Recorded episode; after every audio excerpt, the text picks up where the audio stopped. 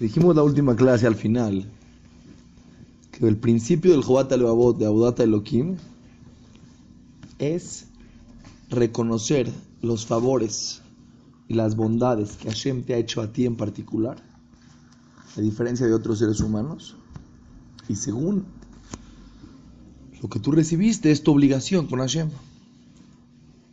Pero dijo algo muy interesante el Jobat Levavot. Dijo, si la persona no sabe aceptar que él tiene más obligaciones que otros seres humanos, no nada más que el nivel en el cual él tiene que llegar no lo va a cumplir, sino que va a acabar sin cumplir absolutamente nada.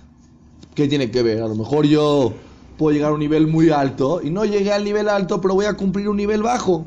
¿Por qué? Si yo no llego a mi nivel el cual estoy obligado, voy a acabar perdiendo todo. ¿Por qué? Escuchen bien por qué. No estamos hablando aquí que la persona que recibió más tiene que ser un hasid, un jajam, cabalista, espiritual, que tiene que estar todo el tiempo en, en las nubes espirituales. No, no.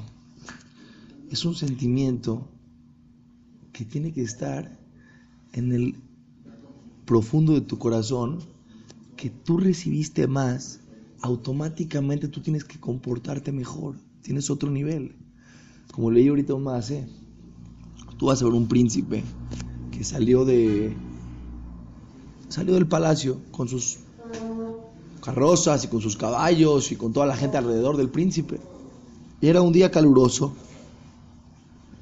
Estaba caminando por el, por el, por el pueblito de repente vio que había unos muchachitos jugando en el lodo, sin zapatos, sin camiseta, aventándose el lodo, revolcándose en el lodo, chavitos de su edad. Pero él, vestido de príncipe, él no puede en ese momento agarrar, quitarse la ropa de príncipe, irse a jugar al lodo y ensuciarse en el barro como la gente del pueblo.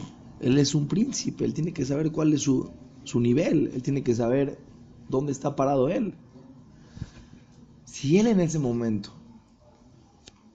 pierde la conciencia de quién es él y se va a jugar con el, con el lodo, ya no puede ser príncipe. ¿Por qué? Ya no sabe, tú no, no te diste cuenta quién eres tú. Si no sabes quién eres tú y no sabes tu nivel espiritual, tú nunca vas a ver a un presidente de la República ni a un presidente de cualquier lugar en el mundo que se va para una rueda de prensa en shorts a dar una conferencia de prensa. Porque él sabe quién es. Si a cada en tu vida te dio más, tú estás en otro nivel. Entonces tu comportamiento automáticamente tiene que ser otro. Es algo que, que, que tu corazón te obliga, que tu inteligencia te obliga. Pero voy a tocar un punto que es muy doloroso para todos, pero es muy, muy, muy real. El ser humano tiene que trabajar en ser agradecido. Y si algo no somos, es ser agradecidos. ¿Cuál fue el primer pecado de la dama Rishon? ¿Cuál fue el primer pecado que pecó a dama Rishon? ¿Qué pasó? Vino Hashem. Le dijo, no, no comes del árbol prohibido. Comió. Dijo a Hashem, ¿qué hiciste? ¿Por qué comiste? Te dije no comas. ¿Qué le contestó a Barishón? La mujer, la mujer que tú me diste. Exactamente, exactamente. No nada más. No fue mi culpa, fue tu culpa. ¿Estás entendiendo? Yo te pedí mujer. Yo te pedí mujer. Voy a regresar un poquito a la historia, a lo que la gente no sabe. Más atrás de Adán. Antes de que pecó. Vino Adán Rishon cuando él se creó, se creó solo, pero todos los animales se crearon en pareja. Entonces él veía que decía, ¿por qué yo no tengo una pareja como yo? Se dio cuenta que ni la leona, ni la cebra podían estar en, no eran no, no tenían una relación con ellas. Entonces acá lo mandó a Dama Rishon a que le ponga los nombres a todos los animales. ¿Quién le puso el nombre a los animales? Adama Rishon. ¿Por cómo le puso el nombre? Según su esencia. En hebreo, a diferencia que en español, cada palabra tiene un significado en su esencia. No es una palabra nada más. ¿Por qué le ponemos a, a Adam, a la persona, Adam? Ya, ponle mejor eh, cualquier otro nombre, es lo mismo. No. Adam quiere decir, ¿qué es Dam? Sangre. No, no. Eso dice Adama es, es tierra y es sangre. todo tiene un todo tiene una esencia. En hebreo hay una, podemos explicar largamente este principio, que todas las palabras en hebreo representan su esencia. después de que él vio, le puso la esencia a todos los animales, se dio cuenta que la esencia de todos los animales no tenía nada que ver con el hombre. Entonces agarró, en ese momento dijo, sintió en su corazón una necesidad de una mujer. Entonces, ¿quién pidió la mujer? Él. Y después de que pecó, tú me la diste. Tú me la diste. Dijo así, ¿sabes, para qué te dice que le des nombres a los animales? Para que no llegues a este momento y me digas, tú, me la diste. Para eso te... Hashem, ¿qué quiere? Que tú pidas las cosas. Por eso es una, en paréntesis, es un secreto. ¿Cuándo Hashem le manda a la persona lo que necesita? Cuando se da cuenta que lo necesita. Cuando se da cuenta que lo necesita y lo pide a Hashem. En ese momento a se lo manda hay una regla en la Torah. Hashem no le manda a las personas si las personas no llegan a la conclusión que necesitan de Hashem y se lo piden a Kadosh Baruj. Hashem te espera hasta que tú digas, Hashem, necesito esto. Cuando lo pides en ese momento, Kadosh dice, ah, ya te diste cuenta que lo necesitas, toma, porque lo agradeces. Puede ser un secreto de educación a los hijos. Funciona muy bien. Cuando tu hijo te pida algo, no le digas que sí automáticamente porque lo educas a que no valore nada, a que no agradezca nada. Todo te pide, sí. Dile, aunque le vas a decir que sí, dile, aunque sea por 20 segundos, por 30 segundos, por un minuto. No. lo voy a pensar. Cuando tú le dices lo voy a pensar, él sabe que tiene duda si va a recibir o no va a recibir. Después de un minuto dice, ¿sabes qué? Sí, siente que le diste algo. Dice sí, no sintió nada, sintió que se lo debes. Estaba platicando que un problema de Shalom de los hijos, los hijos, un niño de 18 años. La mamá no tiene ni gire. Entonces cada quien, pues, obviamente, tiene que poner de su parte en la casa, ayudar. La mamá le gusta mucho limpiar, le gusta mucho todo y siempre está al pendiente de ser perfeccionista con la casa. Educó a sus hijos a que ellos no hagan mucho. Entonces el niño de 18 años, 18 años, llegó a la casa en la noche y su cama estaba extendida porque no la hizo. Entonces le dijo la mamá, haz tu cama. Ya, se iba a meter a dormir igual, pero la cama tiene que estar hecha. Le dijo el hijo, esa es tu obligación, no la mía. 18 años. Una persona dice, la muchacha tiene que tener cuidado en México. La muchacha es para que ayude a la esposa. Si hay alguien de, para que ayude a la esposa que no le cueste dando trabajo, no es para que arruine la educación de tus hijos. Tiran todos los juguetes, los niños, todo, avientan la ropa. De repente, ¿quién, quién, el niño dice, oye, pues ahí está la que lo recoja la muchacha. Pero tú lo tiraste. No nada más. Cuando tú no educas a tus hijos a agradecer. No agradecen si no te echan la culpa a ti. Como quien, Ana Barrillón, la mujer que tú me diste. No nada más acepto mi error. Tú tienes la culpa. Oye, dejaste tirado los juguetes. Tú tienes la culpa. No le dijiste a la muchacha que la recoja. ¿Tú ¿Por qué no hiciste tu cama? Esa es tu obligación. Cuando la, dice la Torah, es, algo muy difícil, pero es real, nos pasa a todos. No somos agradecidos. El ser humano, la cualidad, de las cualidades más difíciles que el ser humano puede trabajar en él, es aprender a uno mismo ser agradecido. Nosotros mismos no somos agradecidos. Cuando alguien te hace un favor, ¿sabes qué sientes? Pues al otro igual le daba igual. Pues me llevó, pero pues igual iba para allá, ¿qué mal le daba? ¿Me estás entendiendo o no? Oye, me prestó, pues igual tiene mucho dinero, pues ¿qué mal le da? ¿No? O sea, ¿qué, ¿qué, favor me hizo? ¿Me entiendes o no? Oye, me, me ayudó para, para sacar la visa a mi amigo y me... Bueno, es que él ya conoce del tema, para él no es difícil. Si uno minimiza las Minimiza todos los favores, todos los favores. Entonces, ¿qué pasa? ¿Qué pasa? Este es el primer problema para que la persona no pueda servir a Hashem. Si nosotros sabemos por qué no servimos a Hashem con todo nuestro corazón, ¿quieren saber por qué? Porque somos malagradecidos. ¿Por qué? Porque todo lo que Akadosh Baruj nos da, haz de cuenta que no te dio nada. Está bien, me dio, pero al otro le dio más. ¿Estás entendiendo? Me dio, pero al otro dio más. Y lo que me dio, pues también, ¿por qué no me lo dio? Porque soy un sadik y me lo merezco, ¿me entiendes? O sea, es lo mínimo que me podía dar Hashem en la vida. Eso es completamente...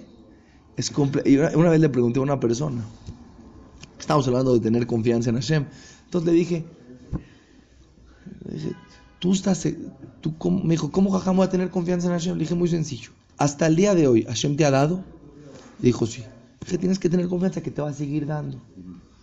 Me vas a preguntar, pero a lo mejor antes me daba porque era tzadik y ahora ya no me va a dar porque ya no soy tan tzadik, ya no soy tan justo. Le dije, nunca Hashem te dio porque fuiste tzadik. ¿Por qué no? Porque si tú piensas que todo lo que Hashem en la vida te dio, te lo dio por tus méritos, estás completamente perdido. ¿Qué crees? ¿Que siempre fuiste tan justo y llegaste a cumplir lo que Hashem quería de ti, que Hashem te daba las cosas por ti? ¿Sabes qué me contestó? Sí, a lo mejor sí. Estamos perdidos. ¿Qué quiere decir estamos perdidos? Creemos que todo lo que Dios nos ha dado en la vida nos los merecemos. En una más nos los merecemos, Hashem nos debe. Siempre hay un sentimiento, el ser humano vive con un sentimiento que Hashem nos debe. Dice el Jobat el principio del siguiente capítulo, del capítulo 4, que vamos a empezar a entender ya los niveles de, de cómo servir a Dios, están basados en poder reconocer que si Hashem te dio más a ti, y más, no me refiero de dinero, ¿eh? puede ser inteligencia, puede ser bondad, puede ser una familia unida, ¿estás entendiendo? Salud, respeto, ¿estás entendiendo no? Hay cientos de cosas que tú puedes ver que Hashem te dio, cientos de cosas. Que si la persona no las puede ver y dice Hashem, de verdad gracias, la persona, la humildad, que es muy difícil tener, es la, el resultado de que una persona se sienta que Hashem le ha dado mucho. Tú ves las personas que tienen las orgullosas, el mundo no les alcanza para ellos en su vida porque son más que todo ellos. Cuando una persona siente, Hashem, gracias por lo que me has dado, porque yo sé que yo puedo mucho más. Y aún así tú me has dado. Entonces la persona empieza a tener un poquito de humildad en la vida y empieza a querer servir a Hashem. Escuchen por favor esto. Cuando yo escuché esto Rabbi el Salanter, me cambió por completo la visión de la vida. Escuchen bien. Dice que Rabbi el Salanter era uno de los ajamim que más trabajó en sus cualidades, en su persona. Y él dijo así, antes de empezar a estudiar Torah a profundidad de las cualidades de la Torah, el Jobat Alevabo, todos estos libros que te hacen reflexionar y perfeccionar tu interior, pensaba que yo no tenía defectos. Así pensaba. Pensaba que no tenía defectos. Tú hablas con un chavito, 15, 18, 20, dile, oye, tienes defectos. A lo mejor, en general, estoy muy bien. Él pensaba que en general, todos sabemos que tenemos defectos, pero en general su, su visión de él mismo era una visión de una gran persona. Cuando empecé a estudiar la Torah, qué es el enojo, qué es la flojera, qué es dar, qué es ayudar, empecé a encontrar defectos en los demás. Date cuenta, la gente que empieza a estudiar Torah, lo primero que hace cuando empezó a una clase de Torah, dice, uy, si mi amigo hubiera escuchado esta clase, sí. le cayó como anillo al dedo, mano, ¿cómo no vino? ¿Cómo no vino? Mi esposa, caray. Vino una vez una persona a estudiar Torah conmigo y me dijo, jaja, me estoy feliz, pero ahora estoy muy triste. ¿Por qué? Porque tiene que darle clase a mi esposo, jaja. El problema no era él, él estaba perfecto. El problema era toda su esposa. Los demás, entre paréntesis, uno llegó con Rav Steinman y le dijo a Rav Steinman, jaja, tengo de Shalom Bait. Le dijo Rav Steinman, anula, cede, cede, cede. Después de una sala llegó, jaja, sigo con Shalom Bait. Dijo, por favor, cede, cede. Llegó una semana después, jaja, no paran los problemas. Dice Rav Steinman, por favor, ya te supliqué, cede. Ceder es la base del matrimonio. Dijo, jaja, ya se lo expliqué a mi esposa. Tres semanas, no me entiende. ¿Ya se entendiendo? no? Que ceda, dice jaja, que ceda. Bueno. Entonces, cuando la persona empieza a estudiar Torah, pasa, sucede, que empieza a encontrar defectos en todo el mundo. ¿Por qué? Porque él ya tiene más sensibilidad a los defectos. Ya, ya se dio cuenta que, que el enojo no es bueno. Entonces empieza a darse cuenta, ay, mira qué enojo no es el otro. Que la, la no es buena. Entonces empieza, cuando empieza a estudiar más Torah, empieza a darse cuenta que él también tiene defectos. No nada más los demás. Él ya se empieza a dar cuenta, ay, yo pensé que yo era perfecto. Ya cuando él ya llegó a un nivel profundo de Torah. Pero cuando llegó a estudiar Torah a otro nivel, cuando ya realmente llegó a un punto donde su Torah es verdadera, escuchen bien cuál es la conclusión del ser humano. Yo tengo defectos y los demás no tienen defectos. ¿Cómo puede ser? ¿Cómo puede ser? Que entiendas que tú tienes defectos, se puede entender, pero que los demás no. ¿Cómo? Si, los, si hace un mes los, no, no paraste de ver defectos más, de repente desaparecieron los defectos de los demás, y explicar por qué dice el Salante. Yo estudié mucho Musar, cuando estudié mucha Torah, entonces me doy cuenta cuánto Hashem me ha dado a mí. Después de ver cuánto Hashem me ha dado a mí, me doy cuenta que Hashem está esperando más de mí que los demás. Ese es el pensamiento correcto. La persona nunca tiene que pensar que Hashem está esperando más de los demás que de mí. Yo tengo que ver a mí mismo. Él logra ver cuántas bondades le ha hecho Hashem a él. Pero él no logra ver cuántas bondades le ha hecho Hashem a los demás. ¿Por qué? Porque él no está analizando la vida de los demás. Él no está analizando, uy, mira al otro le compraron un coche, uy, mira. Al otro dice al revés. Cuando él se ve a él mismo y dice, ay Hashem, gracias por todo lo que me has dado, él ve que Hashem le ha dado muchas bondades a él. No se compara materialmente con la gente que tiene más, sino ve todo lo que Hashem le ha dado a él en general, como ya dijimos, no nomás en dinero, en todos los aspectos. Entonces se siente muy obligado. Entonces dice, según las capacidades y las herramientas que Hashem me dio a mí, ¿cuánto Hashem está esperando de mí? Pero cuando ve al otro, dice, el otro no tiene defectos, ¿por qué? Porque a lo mejor el otro realmente sí está cumpliendo según lo que Hashem le pide a él. A cada quien Hashem le pide diferente, según su capacidad intelectual, según sus herramientas que Hashem le dio en la vida. No a todos nos pide igual. Entonces, cuando ya estudiaste mucha Torah, ves al otro y en vez de juzgarlo para mal, dices, seguramente él, él sí está cumpliendo. Pero yo, no. Esos ajamín grandes, grandes, como Rav Shah, como Rav Chaim Kanievski, cuando veían a otras personas, ¿qué hacían? Decían, este es un sadik. Ay, jajam, ¿cómo dices que el otro es un sadik? Si usted es el sadik. Decía, no. Decía, porque yo tengo muchas obligaciones con Hashem. Hashem me dio mucha capacidad intelectual, me dio mucha inteligencia, me dio muchísimas herramientas en la vida. ¿Cuánto debo? Por eso Moshe Rabenu se sentía chiquito, porque era enorme, pero sabía cuánto debía. Pero veía a los demás y decía, seguramente los demás están cumpliendo. Eso es lo que la persona tiene que llegar. Sentirse que él debe mucho y que los demás están bien. Seguimos mañana.